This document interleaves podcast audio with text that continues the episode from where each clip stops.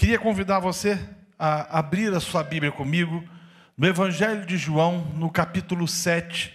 Nós vamos ler do verso 53 até o capítulo 8, verso 11. Na verdade, leremos de João 7:53 a João 8:11, que diz: E cada um foi para a sua casa. Jesus, entretanto, foi para o Monte das Oliveiras. De madrugada, voltou novamente para o templo, e todo o povo ia ter com ele, e assentado os ensinava.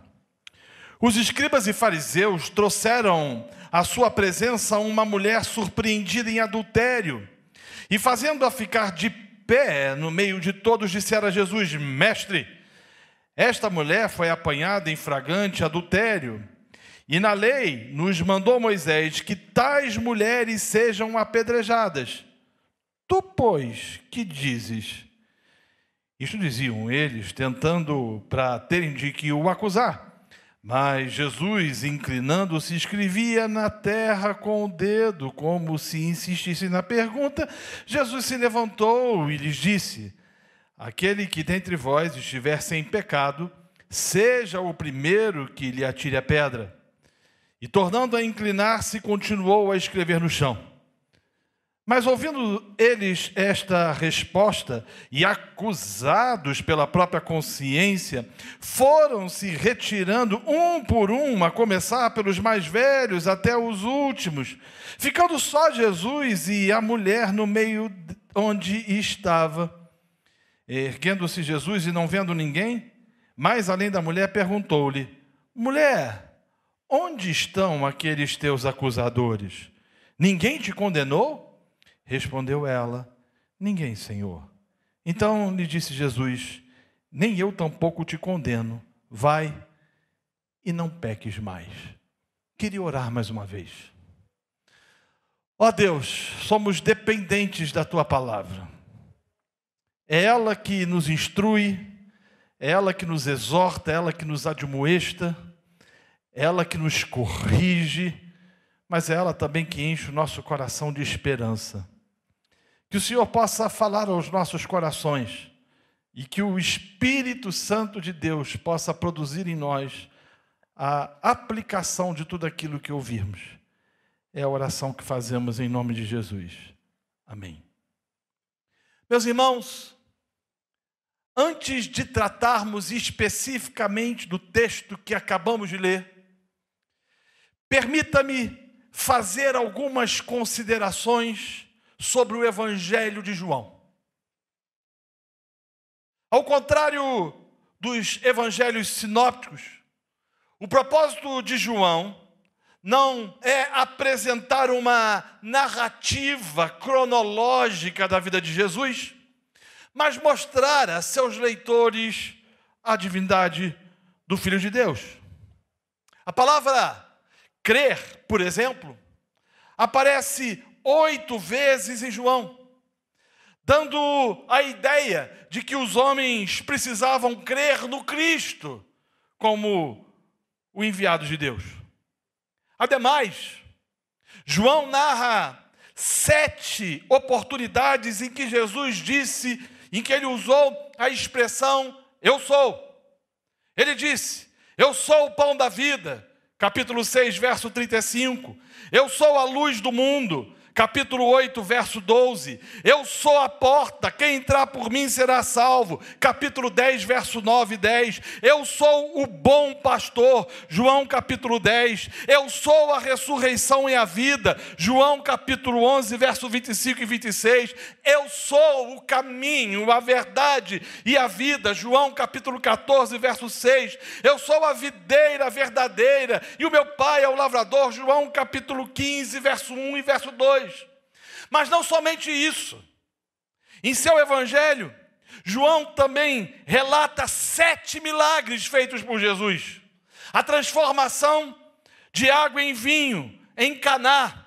João capítulo 2, verso 1 ao verso 10. A cura do filho do funcionário do rei. João capítulo 4. A cura do enfermo paralítico em Betesda, uma passagem conhecidíssima. João capítulo 5. A multiplicação de pães e peixes, fato extraordinário feito pelo Senhor. João capítulo 6. A sua caminhada sobre o mar da Galileia. João também 6. A cura do cego de nascença e a ressurreição de Lázaro.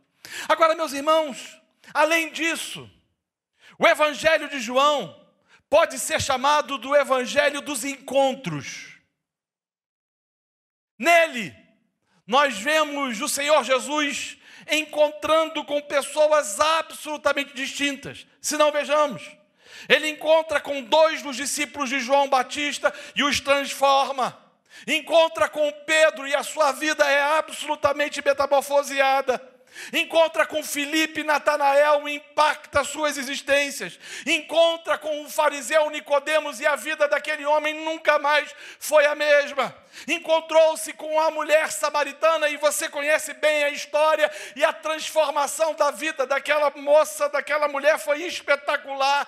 Encontrou-se com a cura de um filho de oficial do rei, com o paralítico do tanque de Betesda, com a mulher adúltera e com o cego de nascença.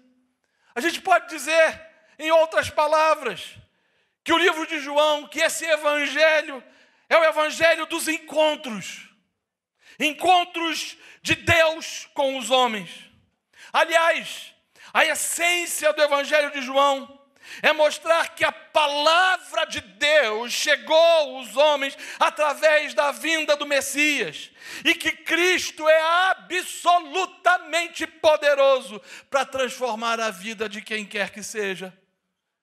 É o Cristo narrado pelas Escrituras e por João que transformou pescadores é o Cristo narrado por João que transformou um senhor idoso como Nicodemos. É o Senhor Jesus narrado por João que transformou a vida de miseráveis e doentes como aquele homem do tanque de Betesda.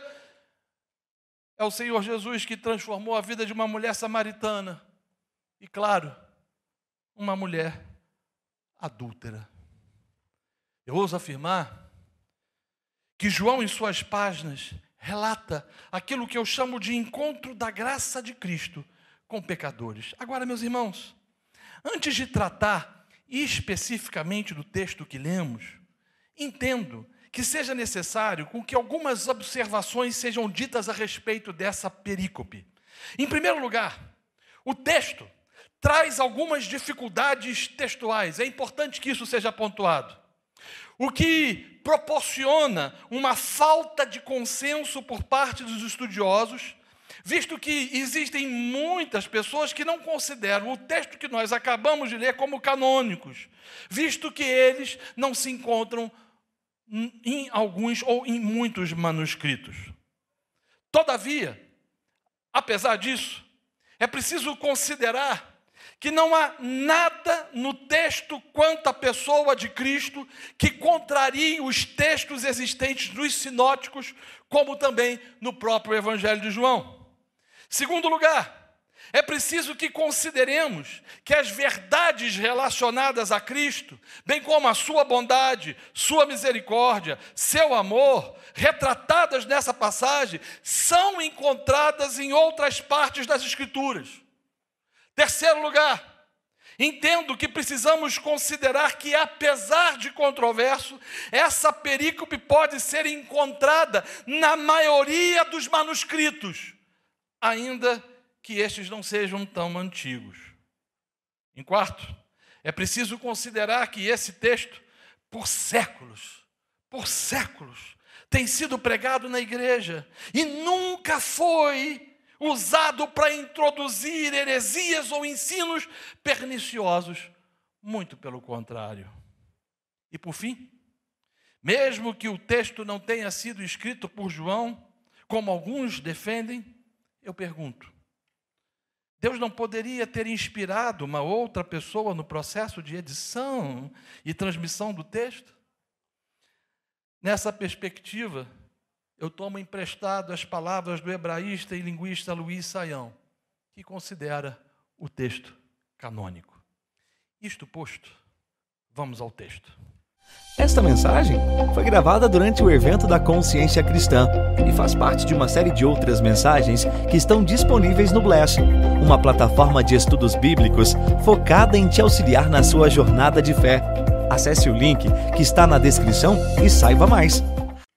Texto que acabamos de ler diz que Jesus, ao amanhecer, saiu do Monte das Oliveiras, onde tinha passado a noite, dirigindo-se ao templo a fim de ensinar. A palavra de Deus é clara em afirmar que, em virtude disso, Todo o povo vinha ter com ele no desejo de ouvir e aprender aquilo que ele tinha a dizer. Interessante essa afirmação, não eram algumas pessoas, nem um pouco uh, número reduzido de indivíduos que tinham interesse de ouvir aquilo que o Senhor estava a ensinar, a dizer, mas o texto diz que uma grande quantidade, todo o povo tinha ido a ele, na expectativa para ouvir aquilo que ele tinha a dizer, e o relato bíblico afirma afirma que os escribas e os fariseus trouxeram nesse contexto, ou nesse íntere, uma mulher que fora surpreendida em flagrante adultério. E a palavra do Senhor é clara em afirmar que eles colocaram essa mulher no meio de todos e acusaram publicamente, esperando assim que Jesus pudesse trazer sobre ela condenação. Na verdade, quando a gente olha para essa mulher, a gente não sabe muita coisa dela. A gente não sabe o seu nome, a gente não sabe a sua idade, ou mesmo detalhes sobre a sua vida, como ela vivia. A única coisa que o texto vai nos mostrar é que ela havia cometido o adultério.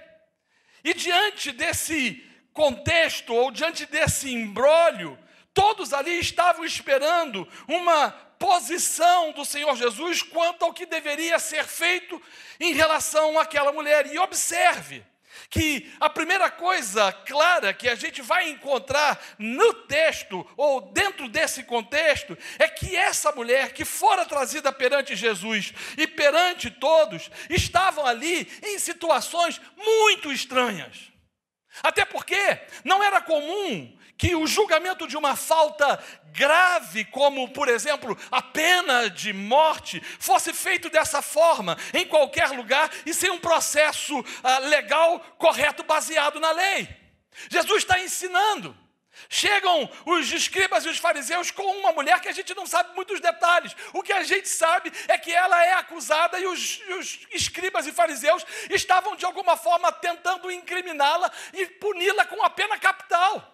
Só que o trâmite não era esse. Até porque não havia possibilidade, dentro do contexto de Roma, com que os fariseus e os escribas e aqueles que estavam e que compunham o sinédrio pudessem impor a pena capital sem que houvesse aquiescência por parte efetivamente do Império Romano. Isso era estranho. E na verdade, o apóstolo João nos mostra em seu relato que a intenção tanto dos escribas como dos fariseus era pegar Jesus em algum erro e com isso acusá-lo. Na verdade, eles não estavam muito interessados na história daquela mulher ou tentar condená-la de alguma forma. Eles queriam colocar Jesus numa sinuca de bico, numa pegadinha, onde de alguma maneira eles pudessem acusar o Senhor. E eles esperavam que Jesus fosse trazer duas respostas possíveis. Primeiro, Jesus poderia dizer: sim, apedrejem-na. Segundo, o Senhor podia dizer: não apedrejem essa mulher. E se Jesus dissesse sim, ele estaria indo contra a autoridade romana, já que os judeus, como eu disse, não tinham o poder de executar a pena de morte em alguém sem autorização. Com isso, Jesus poderia ser acusado de sedição. Ele poderia ser acusado de alguém que estava se levantando efetivamente contra o Império Romano, contra as autoridades romanas. Todavia, se Jesus dissesse para não apedrejar, ele estaria indo contra a lei de Moisés, que mandava apedrejar adultos como eles mesmos citaram. Levítico 20, verso 10 diz isso: Se um homem adulterar com a mulher do seu próximo, será morto, e o adúltero, tanto o adúltero como a adúltera. Então, o que eles estão naquele momento fazendo é tentar colocar Jesus num tipo de embrólio, onde ele não tivesse posição, ou de acordo com a posição que ele, porventura, viesse a tomar, ele experimentasse ah, sanções das mais terríveis possíveis, tanto do Império Romano quanto por parte do Sinédrio judeu. A gente vê aqui claramente a manipulação dos líderes religiosos, que além de tratarem a questão sem um processo jurídico correto, manipularam a situação para tentar apanhar Jesus de alguma forma. E claro, Jesus percebeu a maldade e o dolo dos escribas e fariseus e sabiamente não respondeu o questionamento. Ele silenciou. O que ele fez, na verdade, foi apelar para a consciência de cada um, que estava claramente em pecado quando agiam daquela forma. Observe que o texto afirma que eles insistiam na pergunta. Monte o cenário, monte o quadro, pinte o ambiente. Jesus ensinando, a mulher chegando, sendo acusada, chorando, envergonhada, desesperada, pensando na possibilidade palpável e tangível de que viesse experimentar a morte. Os fariseus e os escribas apertando Jesus, dizendo: O que é que o Senhor diz? Querendo que o Senhor trouxesse uma resposta e ele silenciosamente não respondia nada. E eles insistiam cada vez mais. O texto diz isso. Até que Jesus se levantou e lhes disse: Aquele que dentre vós estiver sem pecado, seja o primeiro que lhe atire a pedra. O que ocasionou que, a partir dos mais velhos, as pessoas foram se retirando, até que Jesus ficou sozinho com aquela mulher. Agora, em virtude do silêncio de todos, observe o que Jesus disse à pecadora. Erguendo-se Jesus, verso 10, e não vendo a ninguém mais além da mulher, perguntou-lhe: Mulher, onde estão aqueles teus acusadores? Ninguém te condenou? Permita-me repetir o verso. Erguendo-se Jesus e não vendo a ninguém mais além da mulher, perguntou-lhe: Mulher, onde estão aqueles teus acusadores? Ninguém te condenou? As palavras ditas pelo Senhor àquela mulher estão absortas em verdades, se não vejamos. Em primeiro lugar, eu gostaria de pontuar que o texto relata que Jesus ficou sozinho com aquela mulher. Todos se retiraram. Ninguém. E ao ficar sozinho com aquela mulher, as Escrituras nos mostram que ele a tratou de forma respeitosa. A palavra mulher no original nos dá a entender isso. Observe, em nenhum momento, apesar do pecado por ela cometido, ter sido um pecado grave, o Senhor a tratou de forma desrespeitosa, agressiva ou mesmo pejorativa. Em nenhum instante. Isso me faz pensar que a forma que Jesus se portou com aquela mulher se contrapõe muito à forma que muitos pastores se portam diante de casos desse naipe. E eu queria fazer uma pergunta especial aos pastores. Como você tem se portado diante das mulheres em situação de vulnerabilidade, como essa pecadora? Será que você a trata com respeito? Observe, Jesus aqui está diante de uma pessoa sofrida, arrebentada, destruída, com as emoções completamente em estado de, de, de, de desgraça total. Mas você não percebe por parte do Senhor absolutamente nada que desrespeite ou que afronte a sua dignidade quanto pessoa, em virtude da vulnerabilidade que ela estava. Mesmo diante do pecado, o Senhor a tratou com respeito. E a minha pergunta que eu faço a muitos irmãos: será que quando nós lidamos com situações assim, nós lidamos com respeito? E é uma coisa interessante que me chamou a atenção no texto: Jesus ficou sozinho. Pastores, líderes, de que forma você lida com aquelas, com aqueles arrebentados pelo pecado quando você está sozinho?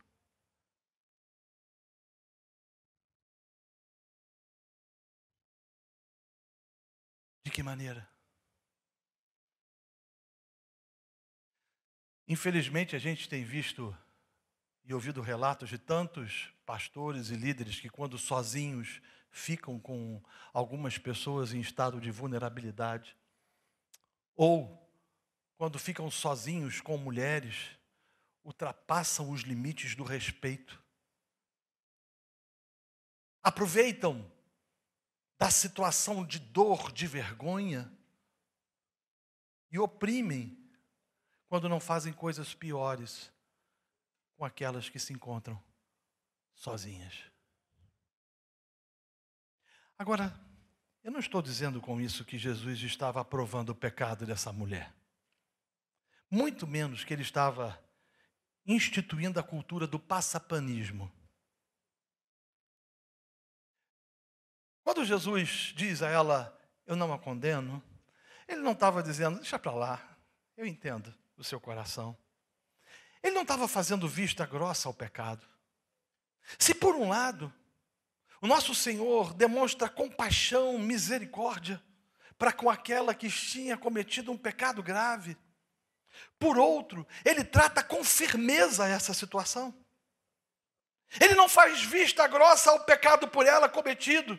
E nem institui, como eu disse, a cultura do passapanismo. O que me faz lembrar e pensar em muitas das nossas estruturas de disciplina da igreja, onde não se tem uma percepção clara do pecado, ou quando se tem, segundo as conveniências, passa-se pano, quando na verdade deveria se amar o pecador e confrontá-lo em seus delitos e suas transgressões. Esse texto aqui está nos mostrando de forma clara como nós devemos lidar com o pecador? Sim, olhar com compaixão, olhar com misericórdia, não aproveitar da situação para trazer um jugo, um fardo, um peso pior.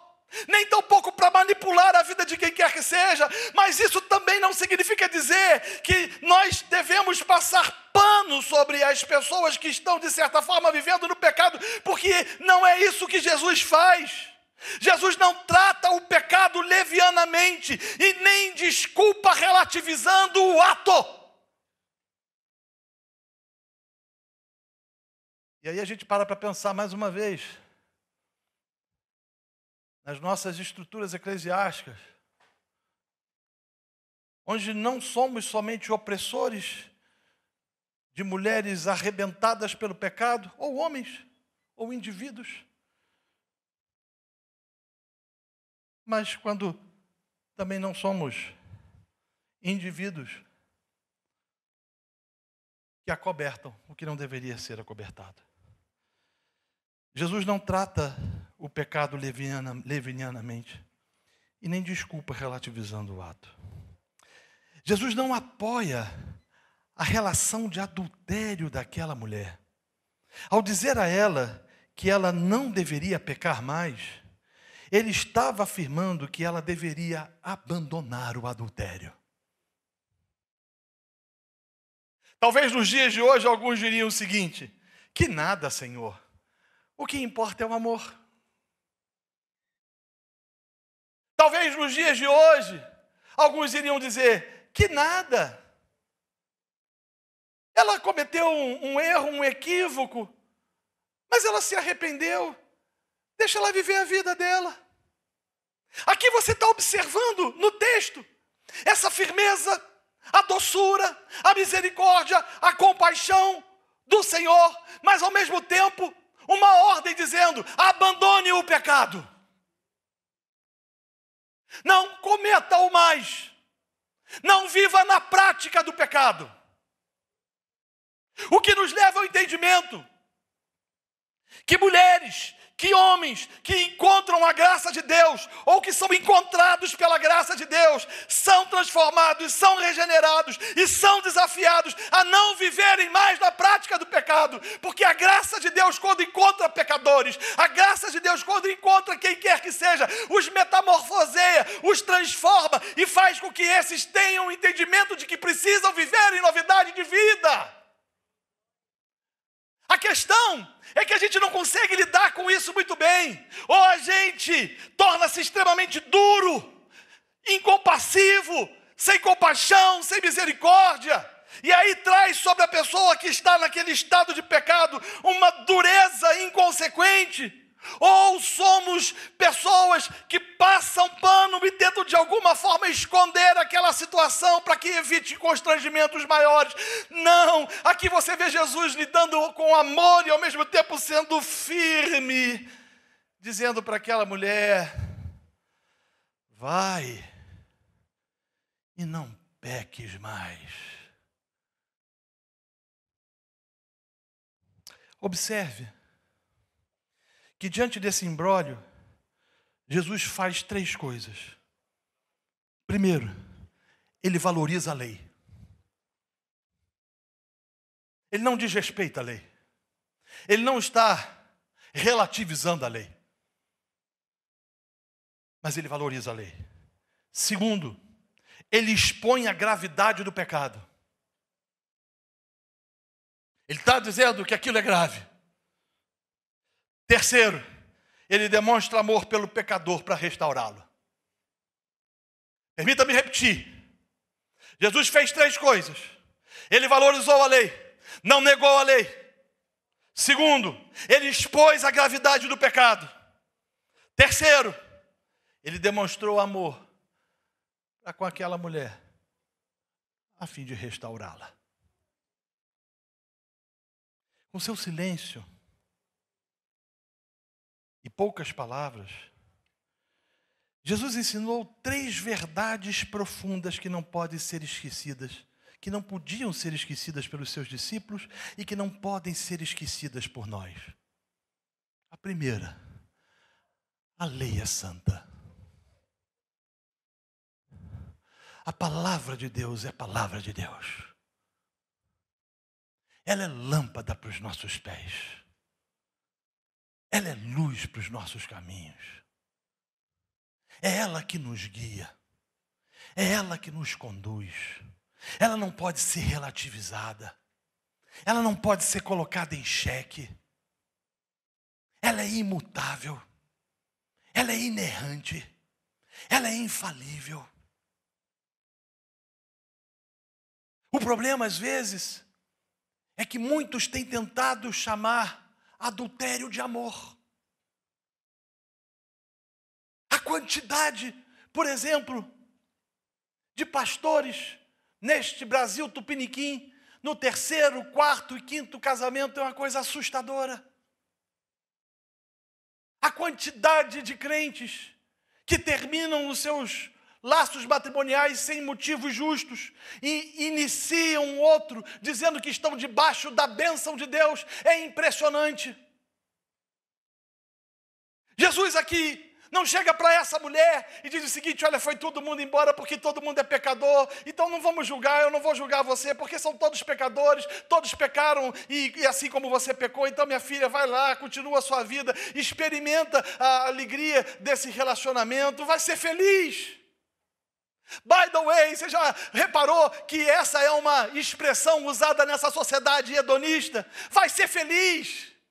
Como diz lá no Rio de Janeiro, eu quero ser feliz e quero mostrar para todo mundo a favela que eu nasci. Vai experimentar alegria, felicidade. Mas Jesus está deixando claro aqui que a lei é santa. A palavra de Deus é palavra de Deus. Não chame de amor aquilo que a Bíblia chama de adultério. Segundo lugar, Jesus estava ensinando aos seus discípulos e a cada um de nós que o pecado é maligno. Ele é enxada que cava a nossa sepultura.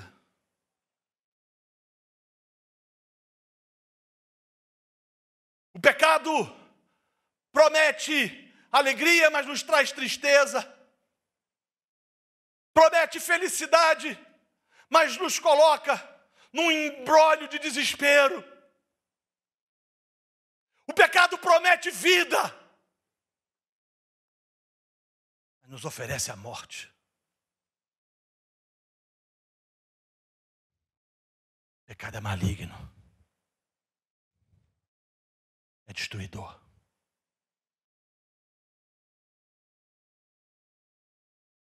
Terceiro lugar, Jesus está ensinando aos seus discípulos que o seu amor pelos pecadores é infinito. Que graça.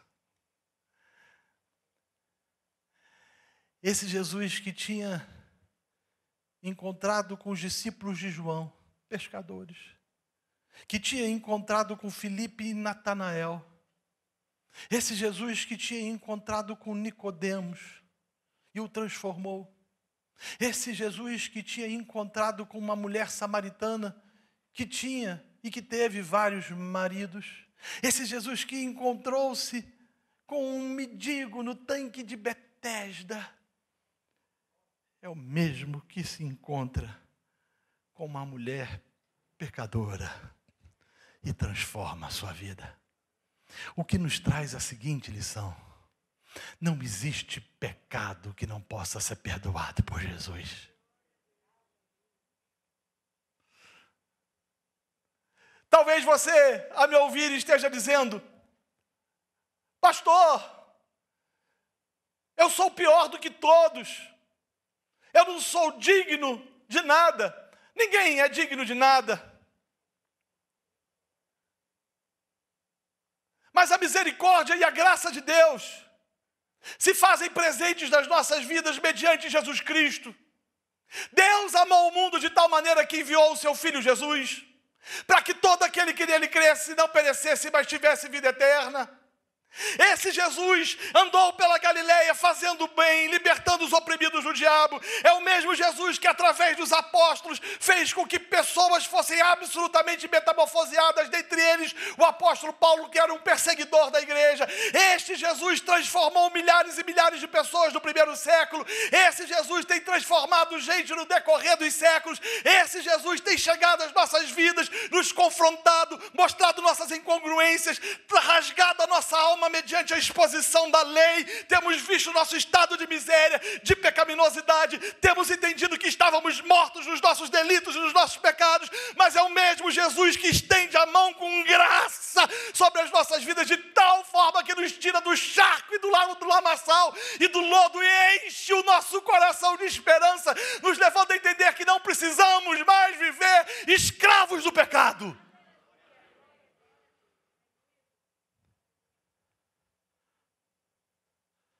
Eu preciso correr,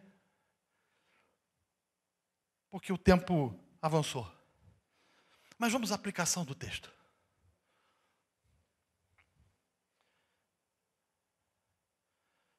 Há pelo menos quatro lições que o texto nos traz. E que podem e que precisam ser aplicadas por mim e por você. A primeira delas é que a graça de Deus, quando encontra pecadores, traz luz sobre as trevas, confronto sobre o pecado e esperança para o arrependido.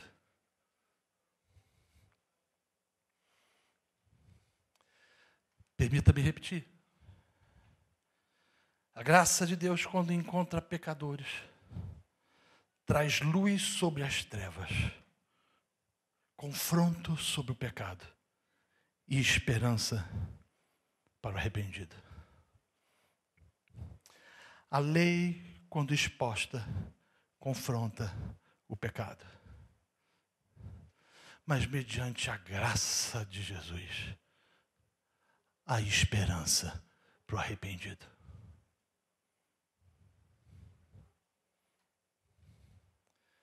Segundo lugar, a graça de Deus, quando encontra pecadores, transforma suas vidas, dizendo-lhes: vai. Que palavra maravilhosa!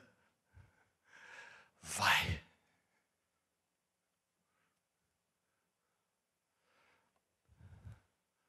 Só é possível ir. Só é possível se ver livre das agruras, dos grilhões, das presilhas.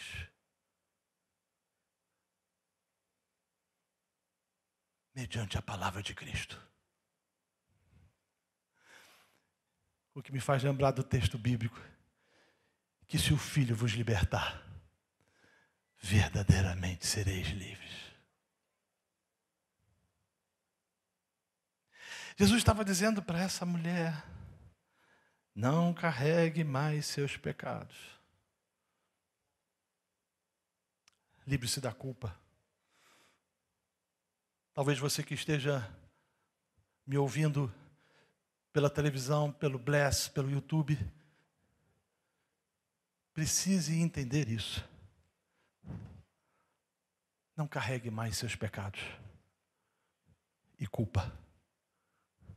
Cristo é poderoso para te fazer livre. Terceiro lugar. A graça de Cristo, quando encara pecadores, leva o pecador ao arrependimento, exortando a não voltar ao pecado, passando a viver uma nova e maravilhosa vida. Você sabe qual é uma das marcas e características de alguém que foi regenerado por Cristo, que teve encontro com Cristo, é que ele não vai mais viver na prática do pecado.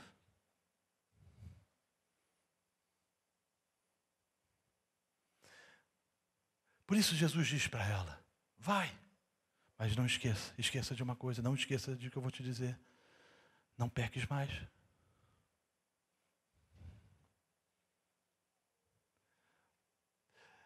A graça de Deus, ela vai confrontar os homens em suas incongruências, em suas idiosincrasias, em suas patologias.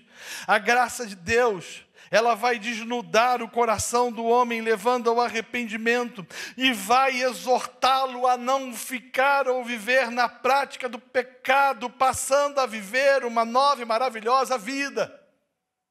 Quando a gente olha para muitos que se dizem cristãos em nosso país, nós chegamos à conclusão de que estes não têm entendido o Evangelho de fato como ele é. O Evangelho não é a mensagem do passapanismo, o Evangelho não é uma mensagem libertina, o Evangelho também não é uma mensagem acusadora, a qual não envia e não põe ou traz sobre as pessoas a esperança. O Evangelho é a mensagem maravilhosa de Jesus Cristo, que quando encontra pecadores, o regenera pelo poder do Espírito Santo, levando a experiência profunda de conversão e de mudança de comportamento.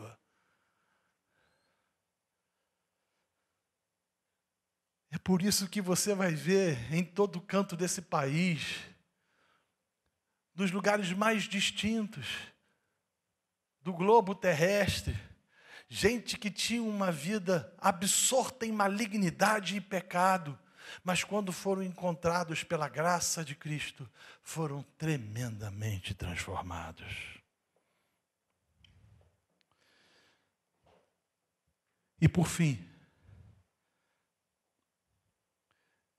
quanto mais a graça floresce na alma, mais pecados morrem. O final da história não traz o relato de uma mulher que morreu por causa dos seus pecados, mas sim os pecados daquela mulher é que morreram porque Cristo as perdoou, a perdoou e deu a ela vida nova. Jesus, nosso Senhor, nosso Salvador, lida com firmeza com o pecado. Como eu disse, ele valoriza a lei, expõe a gravidade do pecado, mas demonstra amor pelo pecador, a fim de que esse seja restaurado. Eu sou fruto disso. Meu apelido, eu estou caminhando para o fim, pastor Euder, antes de me converter, era Renato Cachaça. Muita gente não sabe disso. Bebia mais como uma gambá, como se dizia lá no Rio de Janeiro. Eu virava meia garrafa de 51 no gargalo.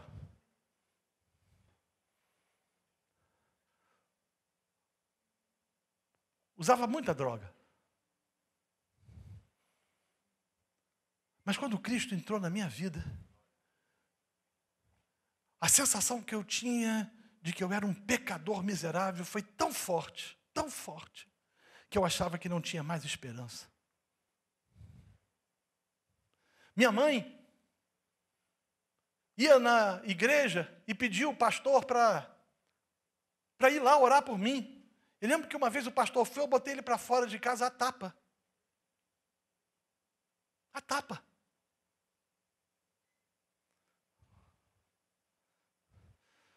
Mas quando Cristo entrou na minha vida, eu pude dizer e cumprir aquilo que ele disse. Eu fui e nunca mais fui dependente da bebida e da droga. Lembro que um mês ou dois meses depois entrei no correio e um amigo meu, dos áureos tempos, disse: Fala cachaça! Tudo lotado de gente. Aí de repente ele botou a mão na cabeça e falou assim: Ih, não é mais cachaça, agora é água benta. Bendito o Evangelho, bendito Jesus Cristo. Bendita boa nova, bendita misericórdia, bendito Cristo que morreu na cruz do pecado, por os nossos pecados, bendito Jesus Cristo que nos encheu de esperança e que nos deu a vida eterna. A Ele a honra, a glória pelos séculos dos séculos. Amém. Esta mensagem foi gravada durante o evento da Consciência Cristã e faz parte de uma série de outras mensagens que estão disponíveis no Bless, uma plataforma de estudos bíblicos focada em te auxiliar na sua jornada de fé. Acesse o link que está na descrição e saiba mais.